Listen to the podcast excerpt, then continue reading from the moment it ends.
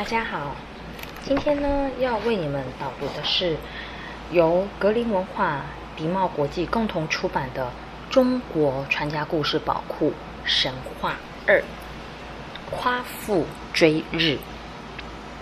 很久很久以前，在北方荒凉的大地，有一座山，名叫成都在天。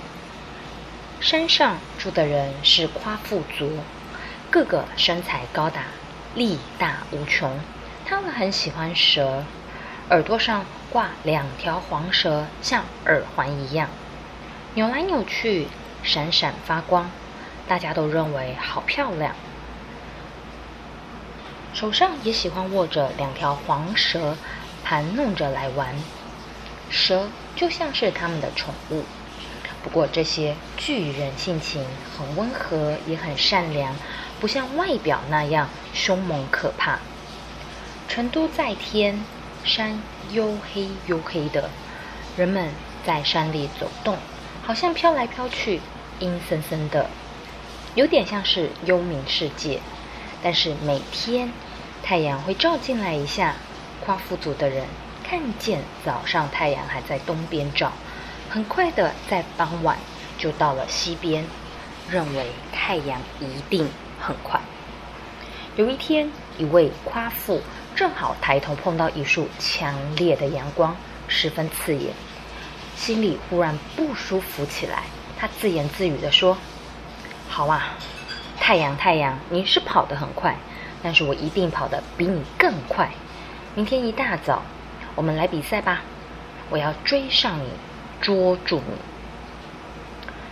太阳光闪了闪。好像真的答应了他的挑战，于是这位夸父就早早睡觉，准备第二天一大早跟太阳赛跑。第二天太阳刚刚露出眉毛，夸父就提着一根手杖，从山上迈开两条长腿往西方大步奔跑。他知道太阳会在西方落下去，只要赶在太阳落下以前到达西方。不就能捉住太阳了吗？他跑得真快，像一阵旋风，经过的地方，小草小花都被腿风压得东倒西歪，树叶也卷跑了。但是本来在他后面的太阳，渐渐地赶到他的头顶上来了。夸父加紧脚步跑了一阵，太阳又追到他前头一点，夸父有点着急，就跟命。拼命的加快脚步往前跑，但是怎么啦？好奇怪，那太阳就好像一直在他前面，不管他跑得多快，就是追不上太阳。他越看越觉得太阳总是在前面嘲笑他，他又急又气，简直不要命的往前跑。更可恶的是，太阳不但一直跑在他前面。而且散发出像火一样的烈焰，大地像一个大火炉烤着他。夸父从头到脚浑身汗水像小河流啊流的，湿透了他每根头发、每个毛细孔，有时还流进他的眼睛里、嘴巴里。但是夸父绝不停息，他更加拼命地向前跑。跑在他前面的太阳越来越大。越来越红，夸父的汗水已经快要流完了，他的舌头干缩皱得像旱灾时的土地。但是夸父忍着痛苦，两条长腿丝毫没有慢下来，又是几千里的跑过去。在太阳这个大火球的照耀下，夸父忽然看见前面就是鱼骨，他知道太阳要在鱼骨燕姿山落下去，最后的胜利。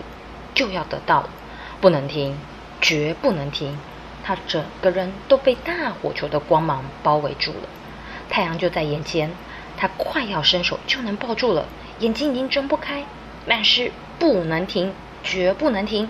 只要再往前跑一点点，就可以捉住太阳了；只要再往前跑一点点，就赢了这场赛跑。夸父在夕阳的强光中高举双臂，是的。只差一点点，他就能抱住太阳了。但是天哪，他快要渴死了。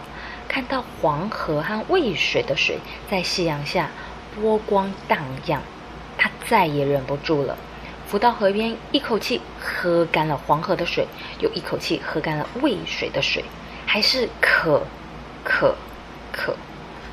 这时他想的只是喝水，喝尽天下的水才能止渴。于是调转身往北方跑去。北方有个大泽。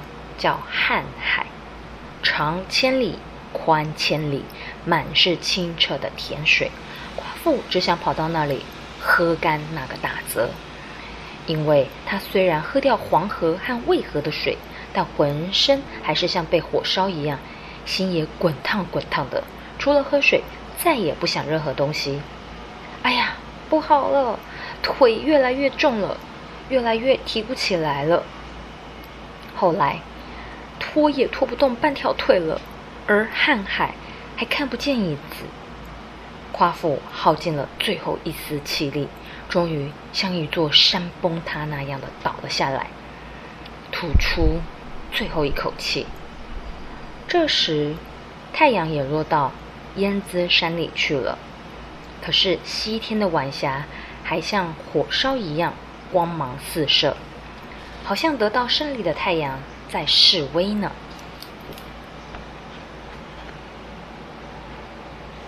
巨人夸父倒下以后，他的手杖也落在地上。说也奇怪，那根手杖忽然变呀变的，变成了一片桃树林，满树又绿又浓的叶子才刚长满，紧跟着就开了一片桃花，然后很快的结满了红艳艳的桃子。饱满多汁的桃子，最后一道晚霞也黯然无光了。巨人夸父安息在大地，而在幽暗中，仍然能隐隐约约的看见满树的红桃。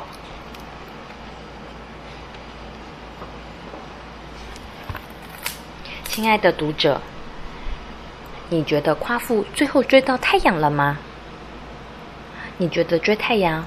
是一个可以做到的事情吗？